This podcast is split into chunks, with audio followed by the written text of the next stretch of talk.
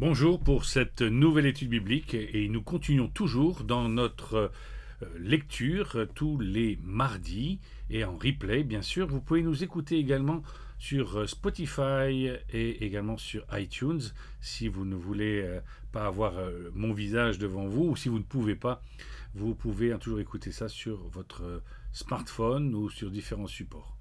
Voilà, nous sommes contents de nous retrouver pour cette étude car nous allons passer à un autre problème puisque, je vous l'ai dit, l'Épître aux Romains va énumérer un certain nombre de problèmes, les uns après les autres, qui se situent dans cette église de Rome. Et Paul répond petit à petit à ces questions. Après la question des divisions, des chamailleries, des influences dans l'église de Rome, voilà qu'il s'attaque à un nouveau problème. Mais avant cela, nous allons prier. Seigneur, merci pour la joie d'être ensemble, de pouvoir nous réunir de pouvoir être ensemble pour étudier ta parole et voir un aspect encore délicat de la vie particulière des chrétiens. Seigneur, en effet, nous voulons te demander de nous garder, mais de nous aider aussi à marcher droit. Nous te demandons, Seigneur, dans ton Esprit Saint. Également, j'aimerais te prier toujours pour nos malades, pour euh, ceux qui sont isolés. Nous penserons aujourd'hui particulièrement à Alphonse, nous allons penser aussi à Ruth, sa fille. Nous pensons également à toutes euh, les familles qui sont en deuil, la famille euh, d'Éric, la famille aussi de Stéphane qui se rappelle qu'il y a un an, ils ont perdu euh, un papa, un époux. Nous, Seigneur, te remettons également euh, d'autres familles qui sont dans l'Est de la France, qui passent aussi par un souvenir du deuil. Enfin, Seigneur, nous voulons te confier en particulier tous ceux qui nous sont chers et que nous ne voyons pas et que nous ne connaissons pas, mais que nous savons être de la même famille, à savoir tous ceux qui sont de l'Église persécutée, de ceux qui veulent marcher droit pour toi, et à cause de cette manière de faire euh, sont persécutés. Ils veulent être fidèles, ne jamais renier ton nom. Seigneur, euh, conduis-les, instruis-les, entoure-les, protège-les, relève-les. Seigneur, nous les aimons, et nous voulons, Seigneur, te les confier en particulier. Au nom de Jésus-Christ. Amen. Voilà, nous continuons l'épître aux Romains avec une question pardon, bien particulière qui se trouve dans Romains au chapitre 5, euh, versets 1 à 13, que nous allons lire tout de suite. On entend généralement dire qu'il y a de l'immoralité sexuelle parmi vous, et une immoralité telle qu'on ne la mentionne même pas chez les non-croyants. C'est au point que l'un de vous a pris la femme de son père, et vous êtes enflé d'orgueil. Vous auriez dû plutôt prendre le deuil, de sorte que l'auteur de cet acte soit exclu du milieu de vous. Quant à moi, absent de corps mais présent en esprit, j'ai déjà jugé l'auteur d'un tel acte comme si j'étais présent. Quand vous vous rassemblerez au nom de notre Seigneur Jésus-Christ, je serai avec vous en esprit, avec la puissance de notre Seigneur Jésus-Christ. Livrez un tel homme à Satan pour que la destruction de la nature pécheresse, afin que l'esprit soit sauvé le jour du Seigneur Jésus. Vous n'avez vraiment pas de quoi être fier, vous savez très bien qu'un peu de levain fait lever toute la pâte. Purifiez-vous donc du vieux levain, afin d'être une pâte nouvelle, puisque vous êtes sans levain. En effet, Christ notre agneau pascal a été sacrifié pour nous. Célébrons donc la fête, non avec du vieux levain, le levain du mal et de la méchanceté, mais avec les pains sans levain, de la pureté et de la vérité. Je vous ai écrit dans ma lettre de ne pas entretenir de relations avec ceux qui vivent dans l'immoralité sexuelle, je ne parlais pas d'une manière absolue des gens de ce monde, qui vivent dans l'immoralité ou sont toujours désirés de posséder plus, voleurs, idolâtres. Autrement, il vous faudrait sortir du monde. En fait, ce que je vous ai écrit, c'est de ne pas entretenir de relations avec quelqu'un qui, tout en se disant votre frère, vit dans l'immoralité sexuelle et toujours désireux de posséder plus, idolâtre, calomnieur, ivrogne ou voleur, de ne pas même manger avec un tel homme. Est-ce à moi, en effet, de juger les gens de l'extérieur? N'est-ce pas à ceux de l'extérieur que vous devez. N'est-ce pas. Pardon, n'est-ce pas ceux de l'extérieur que vous devez juger? Les gens de l'extérieur, Dieu les jugera. Chassez le méchant du milieu de vous. Le texte euh, nous parle d'une situation bien particulière qui va être un peu comme un terme générique pour tout ce qui est euh, du domaine de la sexualité et de l'immoralité sexuelle. Que se passe-t-il à Rome? En tout cas, dans cette situation qui nous est proposée, eh bien, un homme euh, couche avec sa belle-mère. Aujourd'hui, ça n'a pas beaucoup d'écho. Mais euh, dans la société romaine, autant que chez les juifs, c'est quelque chose qui est assimilé à l'inceste. coucher avec sa belle-mère, c'est entrer en relation sexuelle avec quelqu'un de sa propre famille de proximité, l'épouse de son papa, même si le papa est décédé. Donc nous sommes devant quelque chose qui est choquant à la fois pour la société et pour les juifs. Nous pourrions prendre aujourd'hui d'autres exemples qui pourraient s'assimiler à cela. Lorsque nous parlons d'immoralité dans la Bible, lorsque nous parlons des fois de l'adultère, bien sûr, euh, il ne s'agit pas seulement de relations sexuelles entre des personnes euh, qui sont mariées et qui ont des relations sexuelles avec quelqu'un d'autre euh, que leur époux ou leur épouse. Il s'agit de personnes qui ont des relations sexuelles hors mariage, hors lien entre l'un et l'autre. Ainsi, donc, nous sommes bien ici dans une relation de type adultère et donc qui peut être choquante pour les juifs comme pour nous aujourd'hui. Que se passe-t-il à Rome? Eh bien, à Rome, on tolère cette situation dans l'Église, on, la relativise et même on en est plutôt fier, nous dit le texte. Oui, finalement, peut-être comme si euh, c'était quelque chose de tout à fait légitime et de tout à fait normalisable. Et Paul euh, s'en offusque, qui dit Mais attendez, euh, qu'est-ce que vous faites? Vous êtes en train de normaliser quelque chose qui ne doit pas l'être. Un petit peu comme, encore une fois, une image pour nous aujourd'hui, euh, c'est par exemple de dire que les relations hors mariage, en dehors de personnes qui ne sont pas mariées, par exemple, hein, qui ne sont pas mariées entre elles et avec quelqu'un d'autre, bah, c'est pas bien grave. Le tolérer, surtout en particulier, nous dit le texte, chez les personnes qui se disent chrétiennes, c'est-à-dire qui disent avoir acquis certains principes.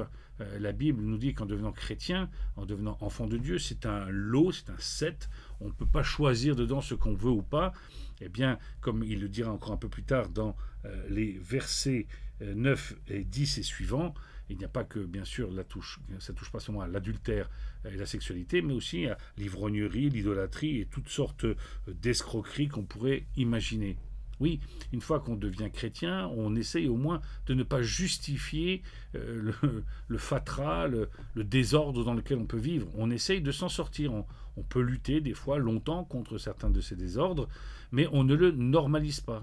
On ne le rend pas normal au risque euh, de devenir là trait d'épidémie ou de pandémie. Le mot est à l'époque et, de l'époque d'aujourd'hui pour dire que à partir d'un mal que nous acceptons, eh bien nous le tolérons dans tout ce que nous faisons. Oui, ici c'est une remise en question de deux types de personnes dans le texte. Nous allons le voir.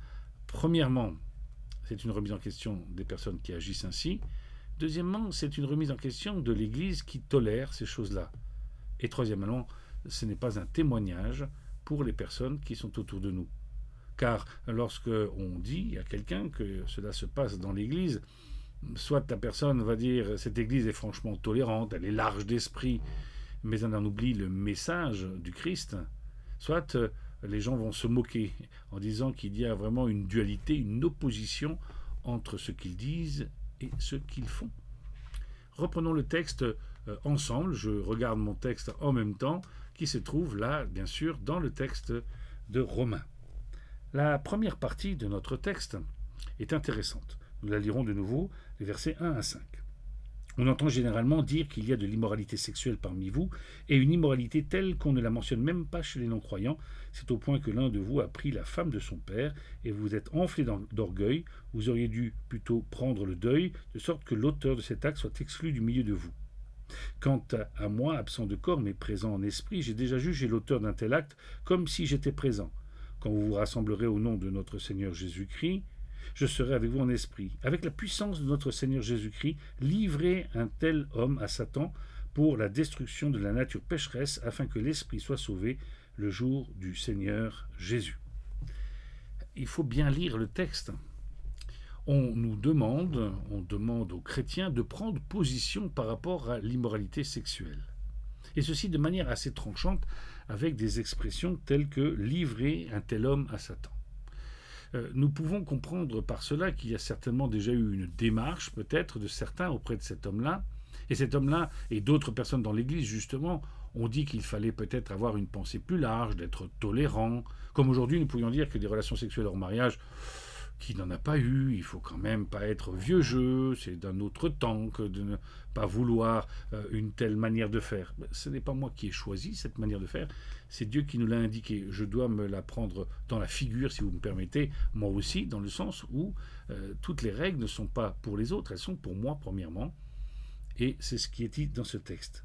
Oui, euh, les Corinthiens étaient un petit peu orgueilleux en, parlant de cette situation-là, en étant presque flattés d'une telle situation, car les choses semblaient bien se passer entre la belle-mère et le beau-fils. Non, livrer à quelqu'un à Satan, ça ne veut pas dire euh, le condamner à l'éternité, au contraire, que nous dit le texte, afin que sa nature pécheresse puisse être enfin condamnable, condamnée, et que son esprit soit sauvé. La première chose euh, qu'on nous dit dans la discipline chrétienne, c'est que euh, le fait d'évaluer une situation, de juger de ce qui est bon et de ce qui est mauvais euh, lorsque ces choses sont aussi flagrantes qu'ici, ce n'est pas pour que les personnes soient jetées en pâture à l'extérieur de l'Église et qu'on s'en débarrasse. Il s'agit bien sûr là de personnes qui se disent chrétiennes, hein, bien sûr. Hein. les personnes qui ne sont pas chrétiennes, nous n'avons pas à intervenir là-dedans. C'est le, propos des derniers versets de l'Épître aux Romains, chapitre 5. Donc, il y a ce but même de vouloir encourager la personne à revenir, la livrer à Satan, c'est dire qu'elle va peut-être devoir toucher le fond pour se rendre compte euh, que ce qu'elle dit et ce qu'elle fait sont en opposition et sont en contradiction.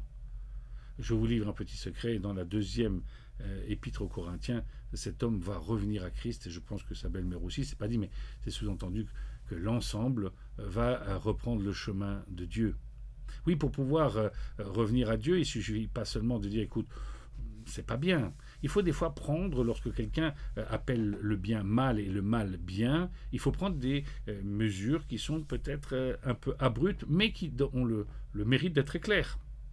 Il y a quelques années, une jeune fille était venue me voir en me disant qu'elle avait reçu de Dieu qu'elle pouvait coucher avec son copain et que cela certainement l'amènerait à Christ je lui dis que euh, qu'elle ait envie de coucher avec son copain, cela me semblait pas légitime, mais naturel.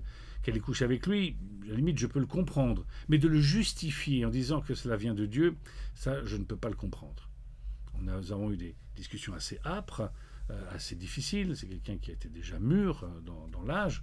Et la personne cherchait des, des bons points d'un côté pour pouvoir se mesurer à moi et elle en a trouvé, bien sûr, dans l'église, des gens qui disaient que j'étais intolérant ou autre chose. Et puis, euh, j'ai été obligé de lui interdire de prendre la scène de la communion. Et en fait, quelques mois plus tard, exactement trois mois plus tard, elle est revenue me voir en me disant, écoute, je voudrais confesser que j'ai été orgueilleuse. J'ai voulu faire passer la volonté de Dieu, que, plutôt ma volonté comme étant la volonté de Dieu. Euh, nous avons pu euh, prier ensemble. J'ai dit que je me réjouissais de son attitude que j'étais triste plutôt de, l'état dans lequel elle se retrouvait vis-à-vis de Dieu, mais qu'elle était pardonnée pleinement de Dieu et que moi je n'avais rien contre elle. Au contraire, on a même pris la scène le dimanche d'après dans l'église en disant que la prochaine personne qui lui jetterait la pierre, cette personne-là serait euh, alors euh, condamnable de la part de Dieu puisque Dieu lui avait pardonné et elle était revenue sur ses propos et sur sa manière de faire. Donc la première raison pour laquelle euh, nous devons être stricts, c'est pour le bien de la personne qui est en train de pécher. Alors bien sûr, ça s'applique à d'autres formes d'immoralité, hein, comme on le voit dans le texte, calomniateur, idolâtre, euh, envieur, ivrogne, voleur, etc., etc. Mais cela, la discipline dans l'Église, la nécessité de, de mettre les choses nettes, c'est pour le bien des personnes qui sont en train de se tromper elles-mêmes. La deuxième chose, nous la retrouvons à partir des euh, versets 6 et suivants. Nous pouvons lire 6 euh, et 8 ainsi. Vous n'avez vraiment pas de quoi être fier, ne savez-vous pas qu'un peu de levain fait lever toute la pâte? Purifiez-vous donc du vieux levain, afin d'être une pâte nouvelle, puisque vous êtes sans levain. En effet, Christ, notre agneau pascal, a été sacrifié pour nous. Célébrons donc la fête, non avec du vieux levain, le levain du mal et de la méchanceté, mais avec les pains sans levain de la pureté et de la vérité. Dans cette deuxième partie, nous voyons que la pureté et euh, le jugement clair et net des situations immorales, ici immoralité sexuelle, euh, permet alors euh, non seulement à la personne de pouvoir se repentir, de pouvoir savoir quel est le chemin qui est droit, et non pas de continuer en louvoyant par une forme de tolérance ou de, euh, de, dire, de largesse d'esprit, Mais nous voyons que cela sert aussi à l'Église, afin qu'il n'y ait pas de péché qui soit entretenu. Autrement dit, d'abord qu'il n'y ait pas de division supplémentaire dans l'Église, et deuxièmement, que nous puissions être clairs par rapport à cette question du péché. C'est la question du levain dans l'Ancien Testament est particulièrement euh, prégnante et c'est, le levain signifie en général le péché. C'est pour ça que, euh, par exemple, lorsqu'on préparait la Pâque, lorsqu'il y a eu, euh, on prépare ce, souvenir de, de, la traversée de la mer Rouge et de la, du passage dans le désert, lorsqu'on se souvient de cela dans cette perspective-là, les Juifs devaient même balayer toute la maison de toute forme de miettes d'un pain qui aurait été levé avec du levain. Pourquoi? Parce qu'il faut très peu de levain pour pouvoir lever toute une pâte, il faut très peu de péché pour venir tout détruire. Ainsi, la droiture de l'Église ne consistait pas à être méchante, je vous l'ai dit déjà dans un premier temps, c'était de dire à la personne, nous ne pouvons pas, nous te demandons de quitter l'Église, de t'exclure, nous de te mettre en marge de l'Église parce que tu risques de faire euh, euh, lever la pâte, c'est-à-dire l'ensemble de la pâte que nous sommes. Dieu nous a sanctifiés, nous avons vu ça dans les premiers chapitres, sanctifiés, il nous a mis à part, il nous a euh, fait de nous des hommes spirituels, nous, avons des, nous sommes des personnes qui sont forgées en Christ. Euh, et ainsi de suite. Euh, toutes ces choses qui sont dans les chapitres 1 et 2 de Romains que nous avons déjà vus, eh bien, euh, toutes ces choses sont sensibles au péché. Même vous-même, vous êtes sensible au péché comme moi je le suis. Il faut peu de choses pour qu'on se mette à pécher. Donc, autant s'en débarrasser. C'est pour ça que le deuxième axe de fonctionnement, c'est que s'il n'y a pas, s'il faut exercer une discipline dans l'Église, eh bien, c'est aussi pour les gens qui sont dans l'Église, afin de ne pas voir le péché proliférer, mais qu'au contraire, la pureté et la vérité puisse continuer à y être. Ça ne veut pas dire que nous sommes, euh, comment dire, absolument parfaits à l'intérieur de l'Église. On ne réserve pas l'Église aux gens parfaits, mais aux gens qui reconnaissent leurs péchés et qui ont besoin, comme le dit le texte, nous avons été, nous sommes une pâte nouvelle, parce qu'en Christ, tous les jours, Dieu nous purifie. Mais il ne peut pas nous purifier de ce que nous voulons garder pour nous, du péché que nous entretenons ou des fausses idées que nous laissons dans l'Église sur ces soi-disant largesses ou sur ces soi-disant euh, tolérances que nous devrions avoir parce que nous sommes maintenant au XXIe siècle. Ça, c'est le deuxième point. le troisième point, il est assez simple. Nous le lirons aussi ensemble rapidement.